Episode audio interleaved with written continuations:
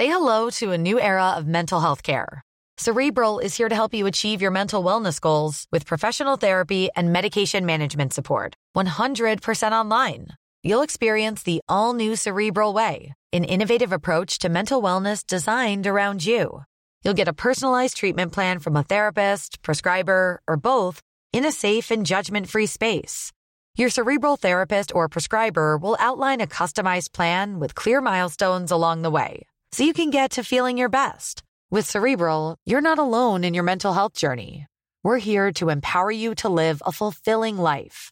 So take that first step towards a brighter future and sign up today at cerebral.com slash podcast and use code ACasts to get 15% off your first month. Offer only valid on monthly plans. Other exclusions may apply. Offer ends July 31st, 2024. See site for details.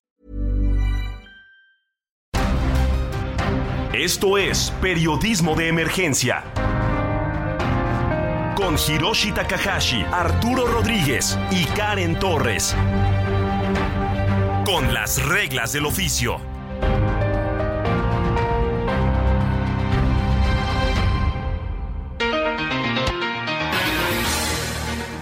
Muy buenos días, sean bienvenidos y bienvenidas a Periodismo de Emergencia. Son las 10 de la mañana con 3 minutos tiempo del centro de México. Estamos transmitiendo en vivo como todos los fines de semana desde las instalaciones de El Heraldo Media Group en la capital del país. Como todos los fines de semana, este domingo 16 de julio del 2023, tengo el gusto de saludar a Karen Torres. Karen, hola, buenos días.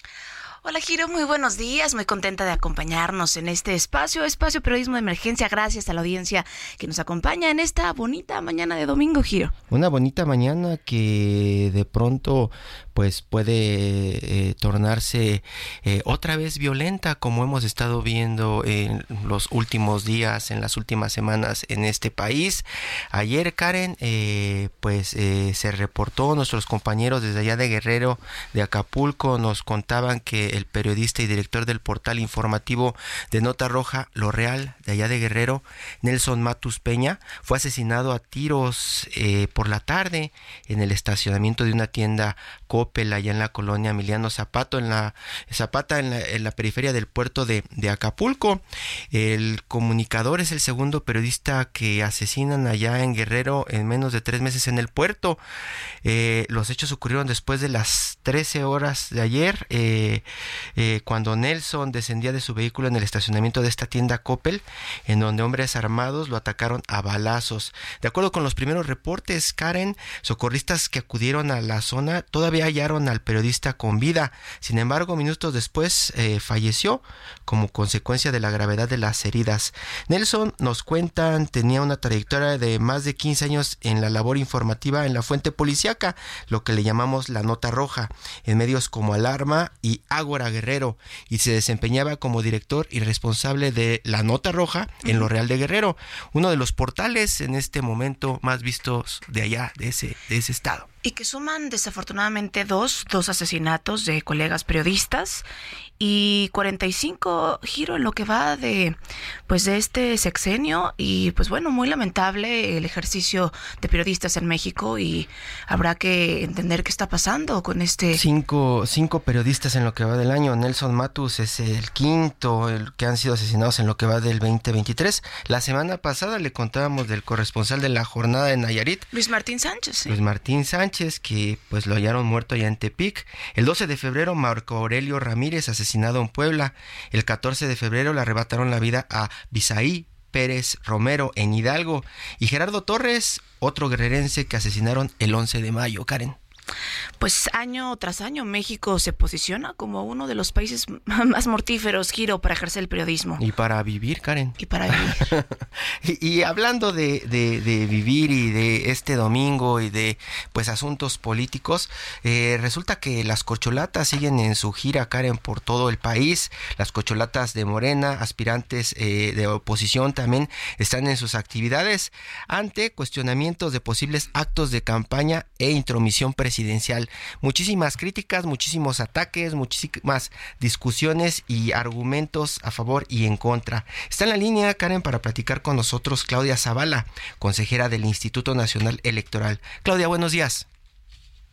Hola, muy buenos días, Giro, Karen, les saludo con muchísimo gusto a ustedes y a la audiencia. Claudia, muchas gracias por tomar la llamada. Danos por favor un poco de contexto de lo que estamos viviendo porque estamos escuchando acusaciones de las corcholatas de la oposición del presidente de México donde se habla de que las actividades que están realizando en este momento son pues actos anticipados de campaña. Esto pues tiene que ver con actos ilegales eh, supuestamente en este país. Y muchos se preguntan eh, qué es lo que dice el Instituto Nacional Electoral alrededor de esto que pues estamos viviendo los mexicanos como simples espectadores, Claudia.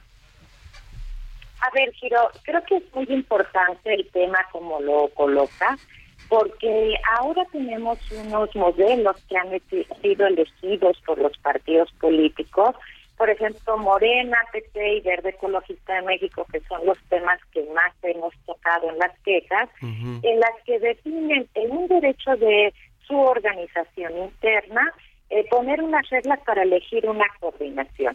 Y para eso invitan a seis personas que públicamente han expresado su deseo de ser aspirantes a la presidencia de la República. En esa medida, el INE le han llegado quejas y en un primer momento, cuando se hizo el análisis de este acuerdo de partido, lo que hizo el INE fue es decir, a ver, esto es una parte de organización del partido cuya legalidad no vamos a revisar en el INE porque estaba un medio de impugnación en el Tribunal Electoral. Pero les recordamos las reglas y las reglas tenían que ver con que no se generaran actos de proselitismo, actos que posicionaran las aspiraciones a un cargo de elección popular, que llamaran al voto o que presentaran plataformas políticas.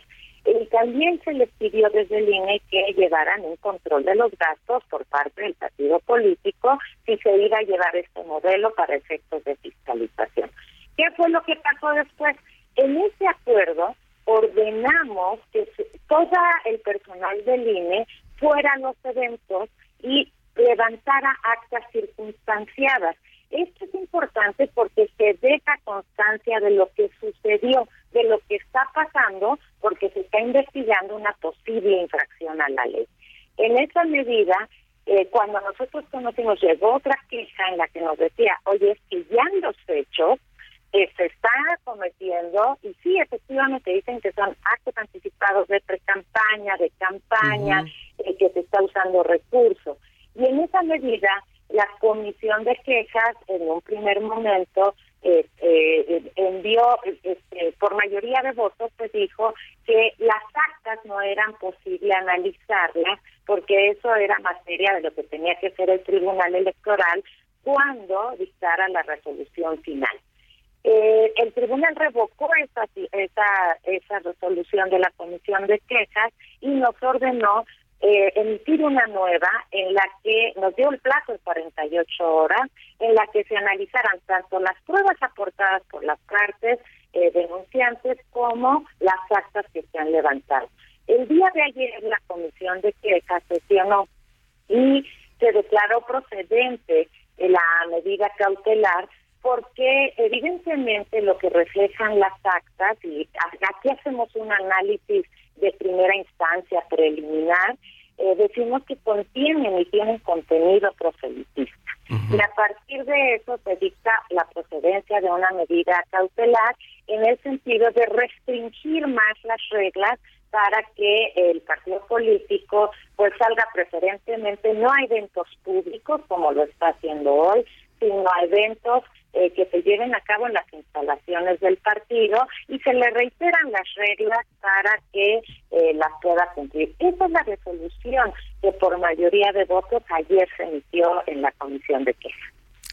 Consejera, y también es usted presidenta de la Comisión de Quejas y Denuncias, mismas que aprobaron medidas cautelares contra el presidente López Obrador, quien deberá eliminar, eh, parece que son cinco días del mes del mes de, julio de algunas mañaneras, así como además deberá abstenerse de hacer comentarios contra algunos aspirantes de oposición, en este caso em, de Xochitl Galvez. ¿Cuál podría ser el panorama y la ruta, eh, pues, para analizar cómo se desarrolla desarrollará esta, pues, mm, que podrá ser medida, medida cautelar? A ver, este es un tema muy importante, Karen, gracias por colocarlo, porque se dice que el INE eh, censura. No, el INE no censura. Lo que pasa es que hay un artículo de la Constitución, el 134 de la Constitución, que fue reformado en 2007. Y en esa reforma se prohibió a todos los eh, servidores públicos de cualquier nivel de gobierno, ya sea el federal, estatal o municipal, que eh, intervinieran en las cuestiones electorales. Esa prohibición está recogida en la Constitución y también replicada en la ley. ¿Qué se ha dicho respecto a esta prohibición? Pues que los servidores públicos deben de estar al margen de, las, de los procesos electorales y de cualquier cuestión que tenga que ver con lo electoral. Y a partir de esto, la Constitución es muy clara en decir la libertad de expresión de los servidores públicos se limita frente al deber de neutralidad que tienen en los procesos y en, las, en los temas electorales, porque debe prevalecer resguardar el principio de equidad. En esa medida, lo que nos llega ahora al Instituto Nacional Electoral y conocemos en quejas es eh, este modelo de comunicación que eligió el presidente, comúnmente conocido como las mañaneras. Ahí se hacen preguntas y lo que el tribunal también ya ha sostenido eh, de manera muy firme al confirmar las resoluciones de la comisión interpretando este artículo constitucional es que el presidente de la República tiene mayor, eh, más reforzado el deber de cuidado de no vincularse a la materia electoral. Y lo que nosotros hacemos es revisar las denuncias que se nos presentan y a partir de eso, como sí tiene que ver en un análisis preliminar con cuestiones electorales, porque en ocasiones es a favor o en otras ocasiones es en contra de las personas políticas o partidos políticos, en esa medida le hemos dictado medidas cautelares. Y esta orden, hay, hay que recordar que nosotros hacemos un análisis preliminar, pero que al final, al terminar la investigación, la enviamos al tribunal y el tribunal va a decidir si hay una infracción, qué tipo de infracción y en su caso a quién le corresponde sancionar esa infracción. Ya hemos tenido casos, Karen, en los que se ha dado vista al órgano interno de control para las sanciones respectivas. Claudia, ¿y cómo poder frenar estas, estas conductas que pues para muchos son ilegales e incluso también para los que ponen las leyes desde Palacio Nacional y también en estas giras de las corcholatas. ¿Cómo van a hacer para castigar y que de verdad ellos frenen estas conductas? Pues mire, Hiroshi, en su momento el Tribunal Electoral determinará si hay infracción. Nosotros tenemos solo un análisis preliminar y lo que hacemos es cuidar el principio de equidad de frente a el proceso electoral que ya está muy próximo y también el tribunal determinará qué tipo de sanción. Pero aquí fíjese que yo sí quisiera recordar a toda la clase política, partidos políticos, personas políticas, que México construyó un sistema electoral en este sentido para arropar que sea una contienda electoral en condiciones equitativas, que nadie se adelante, que nadie use más recursos de los permitidos, que en todo caso, eh, por eso se regulan hasta topes de campaña. Y los demócratas principalmente debemos estar comprometidos con este principio, porque si las reglas no se cumplen, si la ley no se cumple, entonces vamos a llegar a niveles de la, del más fuerte y eso ha venido erradicando y a la mejor y también en el en el sistema electoral se avanzó a estos niveles en un consenso político que se dejó en la Constitución. Ahora es momento de, de generar el modelo de conducta que cumpla y que le, y que respete y que honre a la República.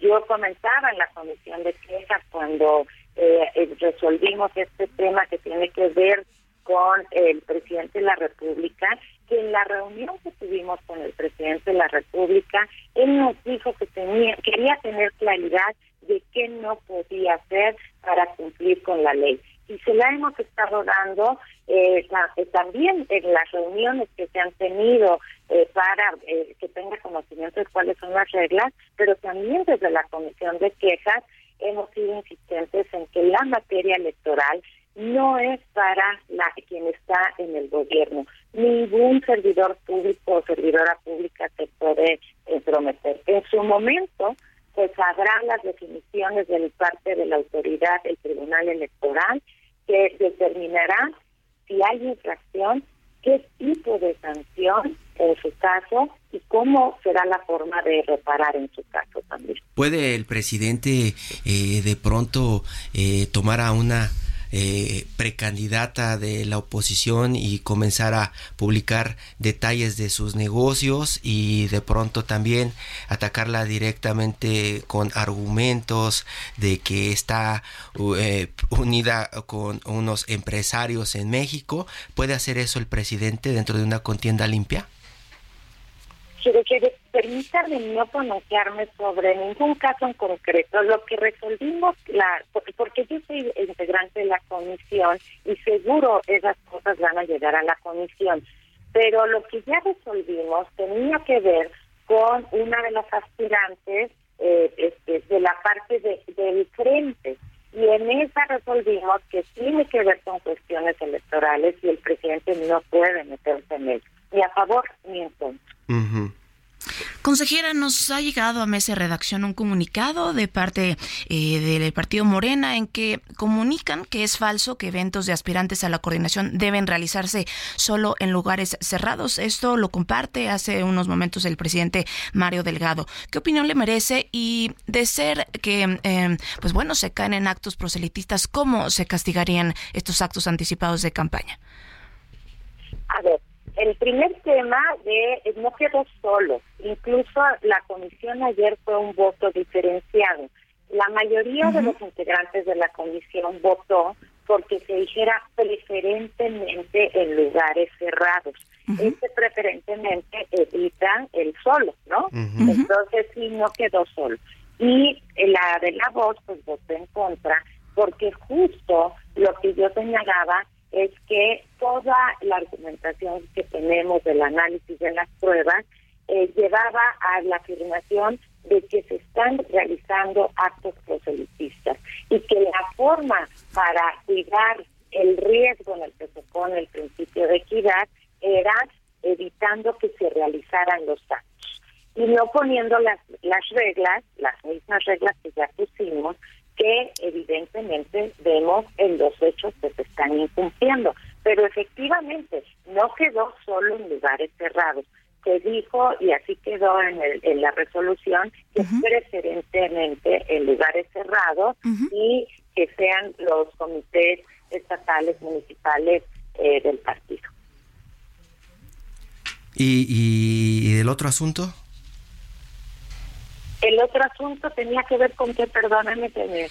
Sí, le consultábamos, Presidenta, em, que en caso de que, bueno, hubiese eh, sí, en efecto, de cualquiera de, de, los frentes o colores, estos actos anticipados de campaña, ¿cómo, cómo se castiga? Nos interesa mucho que, que la audiencia conozca, eh, pues sí, un poco más estos temas a fondo. Siempre la información, el debate enaltece eh, pues el conocimiento y agradecemos nos comparta esta información. Sí, gracias, Karen. A ver, primero se tiene que analizar eh, qué tipo de acto es. Si hay, si se llega a la conclusión, por esto lo va a hacer el Tribunal Electoral, si tiene los elementos para ser calificado como acto anticipado de campaña o acto anticipado de pre-campaña, que es lo que se viene alegando, entonces el Tribunal tendrá que imponer una de las sanciones que vienen en la ley.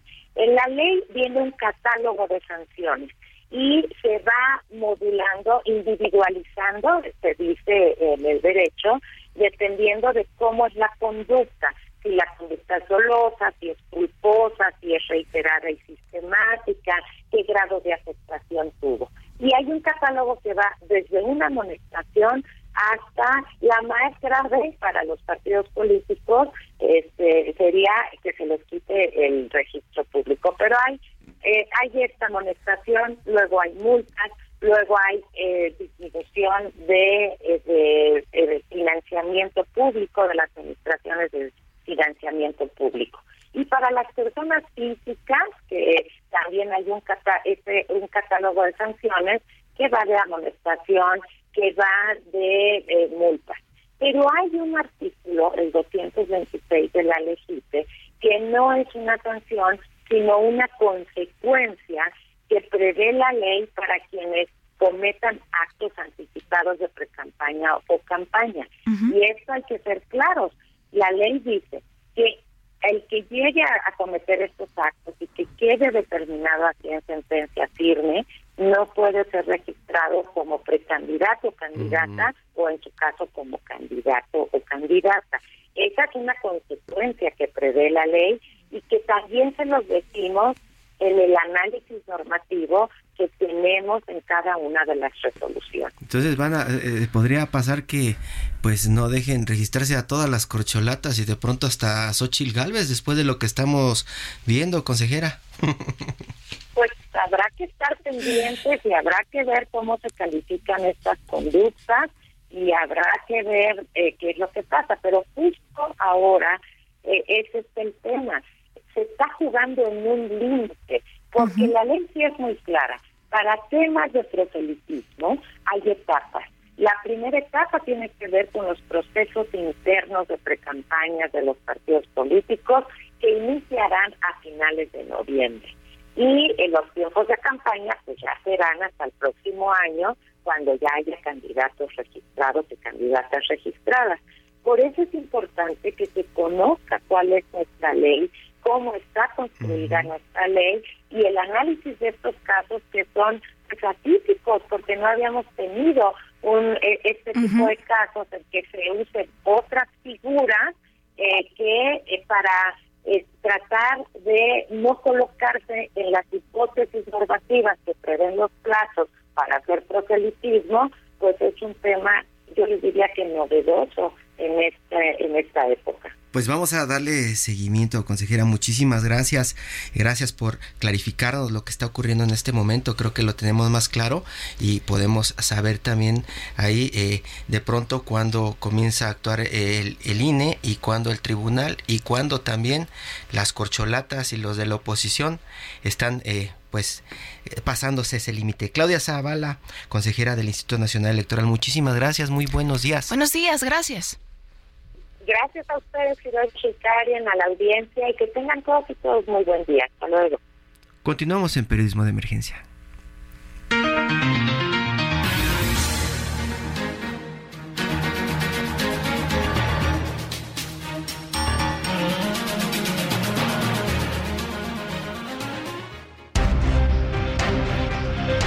En un momento continuamos en Periodismo de Emergencia por el Heraldo Radio.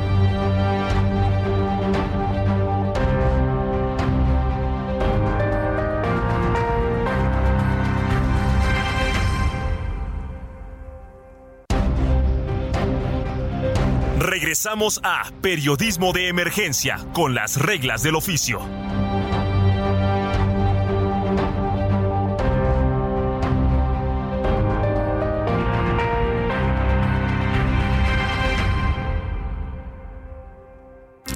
Minuto y piensa en tu momento favorito. El nacimiento de tu primer hijo o su primer cumpleaños. Ahora piensa en las empresas y en los empleos que hay detrás. El de Ana que trabaja en la empresa donde hacen los biberones. El de Carlos que hace los pasteles. Empresarios y colaboradores trabajamos para que a todos nos vaya mejor. CIRT, Radio y Televisión Mexicanas. Voz de las empresas. Consejo de la Comunicación. Redefinimos tu concepto de una Subinfinity QX60 2023. Ahora, con tres años de mantenimiento incluido. Descúbrela en Infinity Pedregal, Avenida Insurgente Sur, 1355, Jardines del Pedregal. Teléfono 5555-285344. Para mayor información, consulta la página www.infinity.mx legales.html.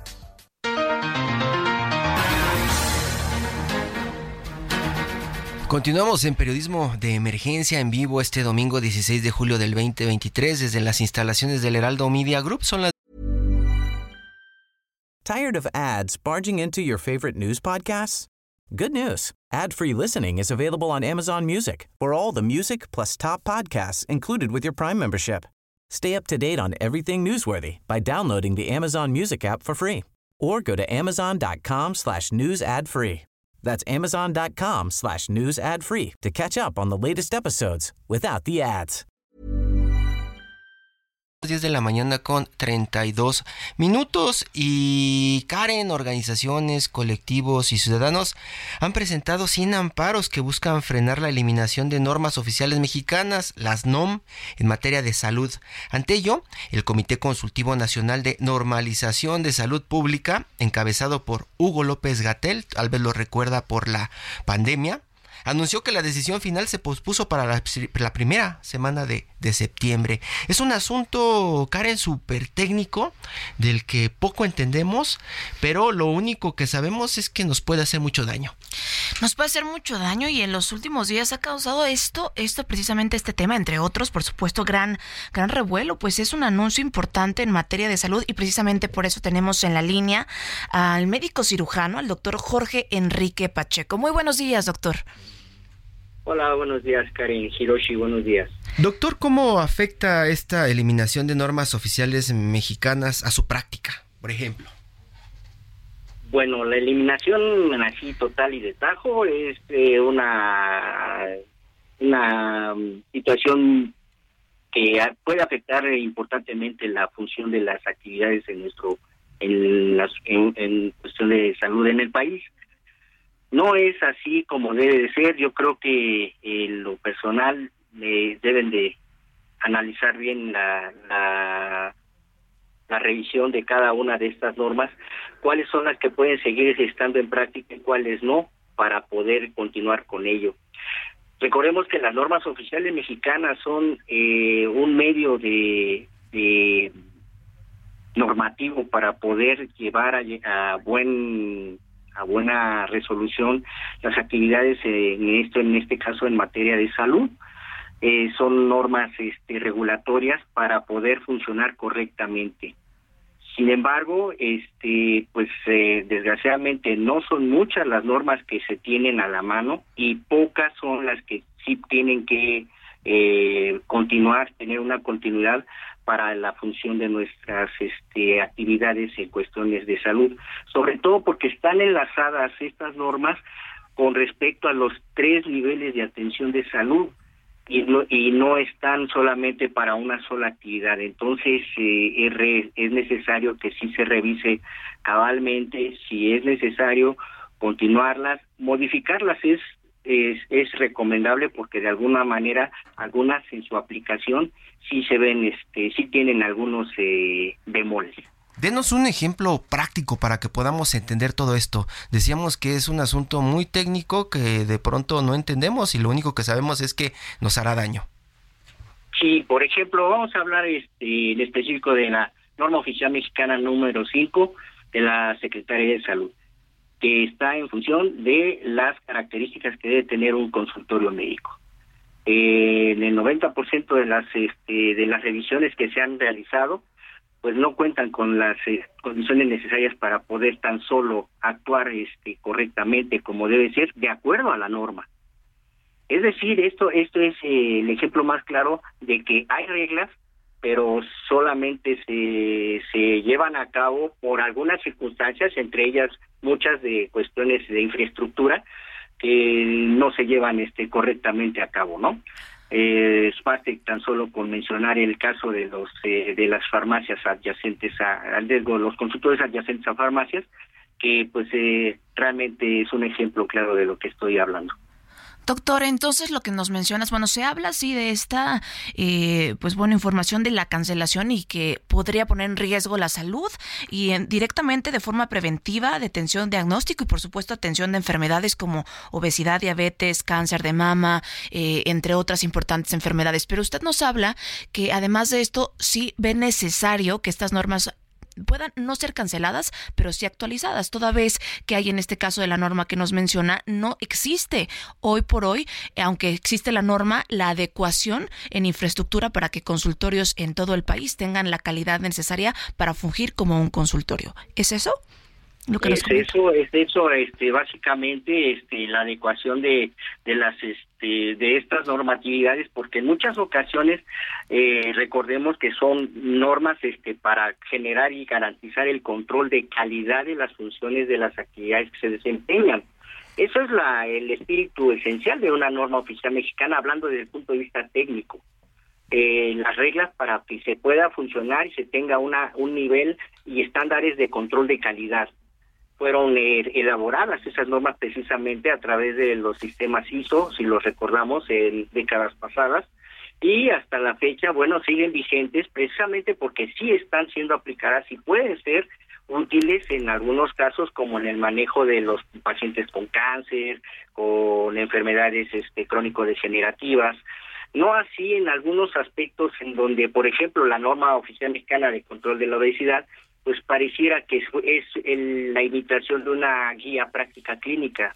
Entonces ahí es donde empieza a haber ciertas diferencias con las este, normas vigentes y cuáles son las que se deben de aplicar o no. En mi concepto, todas deben ser revisadas y aplicables precisamente a nuestra actualidad. Quiero pensar que se están queriendo eliminar porque, bueno, ya es un sistema que se está implementando ya más universalizado y este y puede tener en un momento dado consecuencias. Sin embargo, cortarlas de tajo, pues definitivamente no es posible ni siquiera por el por ya la misma evolución que tienen estas normas, es difícil que se retiren tan fácil. Pues esto, esto eh, seguiremos con continuidad todo lo que se desarrolla sobre esta cancelación y sobre lo que ha propuesto y presidido el subsecretario Hugo López Gatel como propuesta de eh, la cancelación de diversas normas oficiales, Giro. Pues sí, ya estaremos platicando, doctor Jorge Enrique Pacheco, médico cirujano, de las afectaciones o los beneficios que esto puede traerle pues a su práctica. Muchísimas gracias, doctor. Buenos días. Gracias, igualmente saludos este Karen Hiroshi, buenos días. Buenos días. Y Karen, para continuar con este tema está en la línea Norit Martínez, reportera de Asuntos Especiales de El Sol de México. Norit, buenos días. ¿Qué tal, Hiroshi? Muy buenos días, Karen. ¿Cómo se encuentran? Muy bien, muy, bien, Aquí tratando de entender todo este asunto de las NOM, las normas oficiales mexicanas. Nos platicaba el doctor Jorge Enrique Pacheco, pues algunos de los eh, asuntos eh, que él eh, considera que van a afectar la práctica médica pues a corto plazo. Pero a mí me gustaría saber, Nurit, desde el tema político, ¿qué es lo que lleva a la eliminación de estas normas oficiales mexicanas. ¿Cuál es el argumento desde el lado de los Hugo López Gatel y compañía? Claro que sí, Hiroshi. La verdad es que polémico el tema porque de verdad a todos sorprendió que fuera incluso con un bloque importante de normas canceladas o por cancelar en algún momento de aquí a lo que resta del año. del año. Eh, la razón específica nadie la conoce. Creo que la conoce el doctor Hugo López Gatel y la verdad hasta ahora eh, pues eh, no ha habido argumentos claros. se supone que ya está citado en el Congreso de la Unión para dar explicación sobre las razones eh, sociales, las, las razones sobre todo médicas, pero sobre todo las razones de vigilancia de padecimientos pues que nos aquejan a prácticamente a todos los mexicanos, a los 129 millones de mexicanos, porque eh, eh, ya lo habrá, como ya lo veíamos con el médico, eh, los temas y las enfermedades crónicas de mayor padecimiento los mexicanos están metidas en estas normas propuestas a cancelar. Las razones que él ha dicho hasta ahora es que, eh, como siempre en lo que ha sucedido en la administración, son razones de tipo político en las cuales todo lo que se hizo antes de esta administración está mal porque tienen un interés económico con las farmacéuticas, con la industria de los insumos al sector salud. Esa es la razón que ha dado hasta ahora el subsecretario. Sin embargo, ya cuando uno se empieza a meter en cada una de estas normas y a platicar con los especialistas, con los médicos, con los empresarios de la industria farmacéutica y con los pacientes, lo que uno puede advertir es que en realidad, eh, pues pareciera que fue un un tema que se aventó ahí a la norma simplemente para dejar pasar el tiempo y que la tarea que no realizó la Secretaría de Salud en todo este tiempo se tuviera que hacer en seis meses más, es decir, pedir un plazo mayor. ¿Por qué? Porque la mayoría de estas normas estaban en la lista para poder ser renovadas, pero para su mejora, no para cancelarlas. Y hoy lo que sí podemos ver es por ejemplo, en temas tan sensibles como el de los accidentes que acabamos justamente de dar a conocer ahí en las plataformas del Sol de México, es, por ejemplo, un tema sensible como son la regulación para los cascos de los motociclistas, que cada día hay más, lo que sí tenemos es la gente está pidiendo que haya mayor regulación tanto en los cascos como en la vigilancia de los portadores y hoy no lo tenemos. Hoy dicen eh, algunas de estas organizaciones que inmediatamente se publicó que se iba a cancelar la norma, se pusieron en contacto con la Secretaría de Salud y la respuesta en pasillos fue fue un error. No debió haber sido así.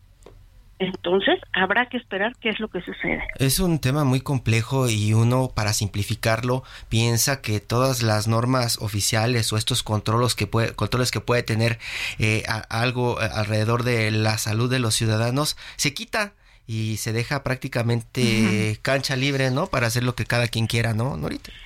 Exactamente, sí. Pareciera que habrá sido el razonamiento detrás de esta propuesta para cancelar. Si lo quitamos, nos quitamos de un problema nosotros. Y no es así. El problema es mayor todavía. Eh, si tú si si esto que tú dices lo traducimos por ejemplo al tema jurídico eh, legal de la salud lo único que provoca es que eh, quien eh, tiene una afección por una mala práctica médica en el sector salud público, los abogados tendrán mayor dificultad para argumentar cuáles serán los requisitos mínimos que una eh, una consulta o una cirugía debía de cumplir a la hora de brindarse el servicio. Y complicará un poco para los abogados y encontrar los argumentos técnicos y encontrar los argumentos legales. Sin embargo, se les olvida que está eh, el principio del derecho a la salud en México, está marcado en el artículo cuarto constitucional y sobre eso no hay regla atrás la Secretaría de Salud, un funcionario, el secretario, el subsecretario, cualquiera de ellos sin norma puede seguir siendo denunciado por una mala práctica médica o por no recibir medicamentos. Eh, Nurit, complicaría, eh, como mencionas, el escenario, pues bueno, de las partes eh, abogados y también, por supuesto, yo creo que la más complicada sería para la gente, para la sociedad, pues eh, no tome en cuenta de alguna forma esta eliminación las necesidades de los pacientes que sufren, por ejemplo, cáncer de mama, que es en México la primera causa de muerte entre mujeres eh, de los 20 a los 50 años en nuestro país. Creo que es un tema muy relevante esta cancelación que debiese ser más en una ruta distinta, entendiendo que hay enfermedades importantísimas, pues como el cáncer de mama, cervicouterino y así como pues la diabetes, entre otras, Giro, que son muy importantes y de causa principal de, funciones eh, en las y los mexicanos. Así es, toda la razón, Karen. Ocurre que estas normas en cualquiera de estas variantes de enfermedades que tú has mencionado, estas normas establecen lo mínimo que un paciente debe solicitar para su atención. Si es de cáncer de mama, tomamos el ejemplo de cáncer de mama, eh, lo que ocurre es que una mujer muy clara al acudir al servicio público que a los a partir de los 40 años de edad en México tiene derecho a realizarse una mastografía. No basta este un ultrasonido, tiene derecho a que se le realice una mastografía. Lo que ahora necesitábamos era que en función de esta norma hubiera cada vez más mastógrafos en el país, porque en la Ciudad de México, en las metrópolis, quizá ahí el tema se pudiera salvar por número de mastógrafos en función del número de mujeres que lo solicitan. Sin embargo, necesitamos llevar los servicios públicos, ya vimos, a cada vez más lugares y más espacios en donde esto ocurre. La norma permite saber justamente eso cuándo se tiene que iniciar este, las revisiones con un mastógrafo, cuántas personas debe haber por un mastógrafo en determinado territorio este, local y también pues el número de especialistas y también, digamos, una vez que se realiza el diagnóstico, qué se qué tiene que seguir para esta mujer. Es decir, la norma marca es qué se hace en el diagnóstico y una vez diagnosticado, cuál es el procedimiento cuántas eh, eh, radiografías, este, cuántas quimioterapias, radioterapias tiene que recurrir una paciente, establece también, ¿no? Es una guía médica para los profesionales de la medicina qué se tiene que hacer y posteriormente también una vez pasada esa etapa, qué se tendría que hacer. En todo este trayecto, tiene o no derecho la paciente o el paciente a qué medicamentos. Todo esto lo establece la norma. Sin las normas, pues evidentemente todos decimos tengo derecho a la salud, pero ¿qué se tiene que hacer? No lo sabemos. Ahí es donde justamente aplican las normas porque al final también, como, como lo recordaba ahora, es la guía, las, las normas son una guía de la práctica médica en el consultorio, en el hospital. Esas son, esas son algunas estampas de lo que pues se está discutiendo en este momento con la eliminación de las normas oficiales mexicanas que podría ser realidad probablemente en algunos meses. Nurit Martínez, muchísimas gracias. Ya estaremos en otra entrega platicando eh, a fondo también de otros ejemplos de cómo podría afectarnos esta norma, como decíamos, que sale desde las oficinas de los Hugos López Gateles de este país. Así es, así es, pues hay para rato porque pues sin, sin argumentos y sin una política clara sobre cada uno de estos padecimientos, pues todavía nos resta mucho que decir. Nurit Martínez, reportera de Asuntos Especiales de El Sol de México. Muchas gracias, Nurit. Gracias, Nurit. Igualmente. Buenos días. Bye bye. Todo menos fútbol.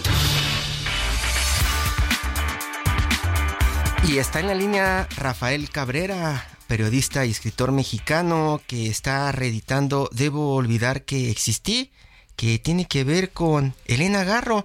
Hola Rafael, buenos días. Hola Hiroshi, muy buenos días y buenos días al auditorio. Conocemos tu faceta de reportero, asuntos de seguridad y andar por ahí pues explicando qué es lo que está pasando con la violencia en el país y con otros asuntos. Y a mí me sorprendió mucho saber que estabas tan interesado como para escribir libros desde hace años de Elena Garro.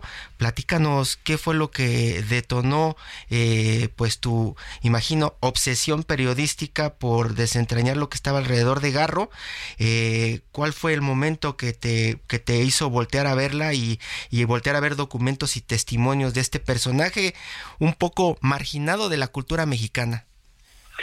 Sí, eh, pues eh, en realidad es algo que yo empecé hace muchos años, ¿no? Podría ser un poco desde la adolescencia, este, mis 19, 20 años, y que me empecé a interesar en la, en la escritora y eventualmente pues al estudiar la carrera de periodismo pues se fue convirtiendo digamos que en mi objeto de investigación, ¿no? Entonces eso pues lo fui desarrollando un poco en mi tiempo libre y a la par de pues del trabajo que todos hacemos todos Porque eres, eres, eres, joven y, y, es lo que me preguntaba. Yo recuerdo mucho que se hablaba muchísimo allá en la Facultad de Filosofía y Letras, don, don Huberto Batis, el maestro hombre lobo en paz descanse, él platicaba muchísimo de pues todo lo que estaba detrás de estos eh, cónclaves de la cultura mexicana, ¿no? Desde Octavio Paz, las revistas culturales, Elena Garro y los escándalos detrás de estos personajes. Y Elena siempre la pintaban como pues la outsider dentro de los outsiders de la cultura mexicana. Eh, Rafa, ¿qué fue lo que detonó que te enamoraras de este personaje? Pues eso, yo creo que esa personalidad que es absolutamente rebelde, ¿no? Ese personaje incómodo, el que ella misma, ¿no? Sí dijo que quedó como clochard, que este, pues mendigo en francés, ¿no? Mendigo, perdón.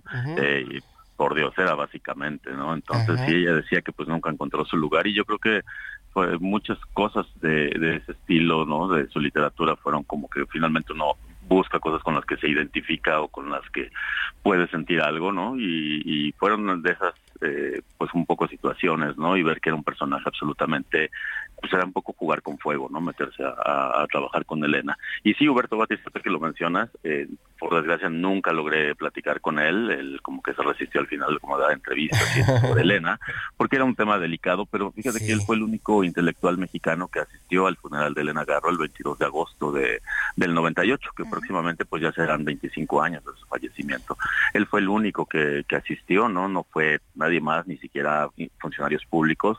Entonces incluso hasta la muerte de Elena pues sí fue un personaje este, pues solitario, ¿no? Y que le dieron la espalda a las personas. Ahora lo vemos muy distinto, ¿no? Ahorita creo que esas eh, vendetas personales, rencillas, todo lo que ella misma generaba, ¿no? Porque pues, era responsable en gran parte de muchos de los problemas en que se metía. Eh, se han ido disipando, ¿no? Y se han ido como diluyendo y pues ahora es como distinto porque vemos pues que hay un centro cultural en Agarro, hay eh, ediciones del Fondo de Cultura, Alfaguara, de algún modo entra como que a este, digamos, grandes ligas mainstream, ¿no? Por así decirlo, que siempre le correspondió, pero que por distintas razones se había negado, ¿no? Porque ¿Cómo, le, explicarías, eh, quitándola de la sombra de Octavio Paz, para que pues más personas se adentren en esta, en esta biografía y, y en sus productos? Estamos ante una de las escritoras grandes de México, ¿no? Sor Juana Rosario y ella, así de, claro, y yo creo que ella muestra como una versión un tanto periférica, ¿no? De México.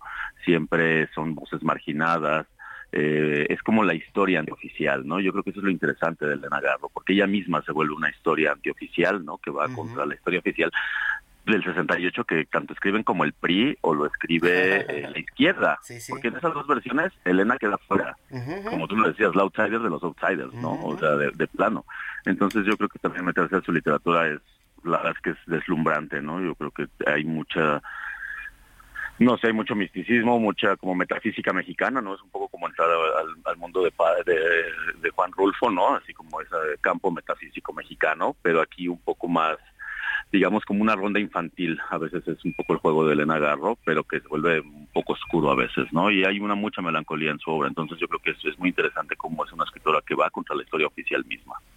Rafael, y en esta reedición de tu libro que explora, pues bueno, este, esta figura que es una figura clave de la literatura hispanoamericana, platícanos de dónde podemos encontrar tu reedición, en, en dónde podemos comprarlo. Bueno, eh, fue editado originalmente por Debate en Penguin Random House y pues bueno, la misma editorial ahora lo, reedita en eh, la edición de bolsillo, que es esta edición como compacta, ¿no? Es más también económica. Eh, entonces, pues bueno, está en todas las librerías, ¿no? Donde donde está Sanborns, etcétera. Bueno, ya perdón, ya hice comercial, pero bueno, ese tipo de, de tiendas este, y librerías establecidas.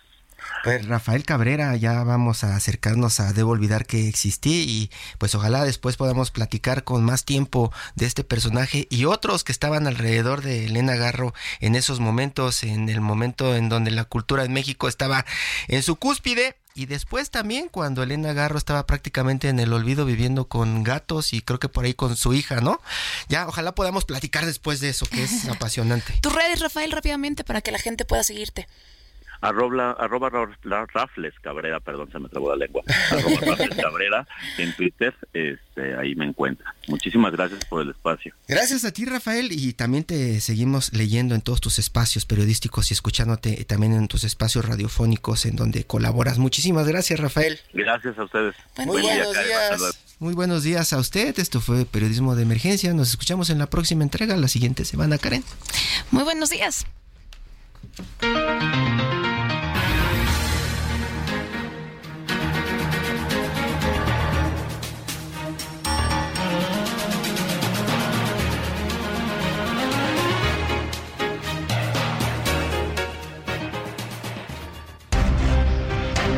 Hasta aquí, periodismo de emergencia.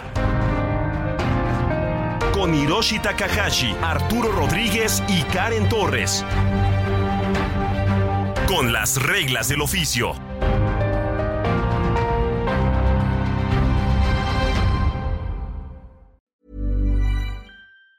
Tired of ads barging into your favorite news podcasts?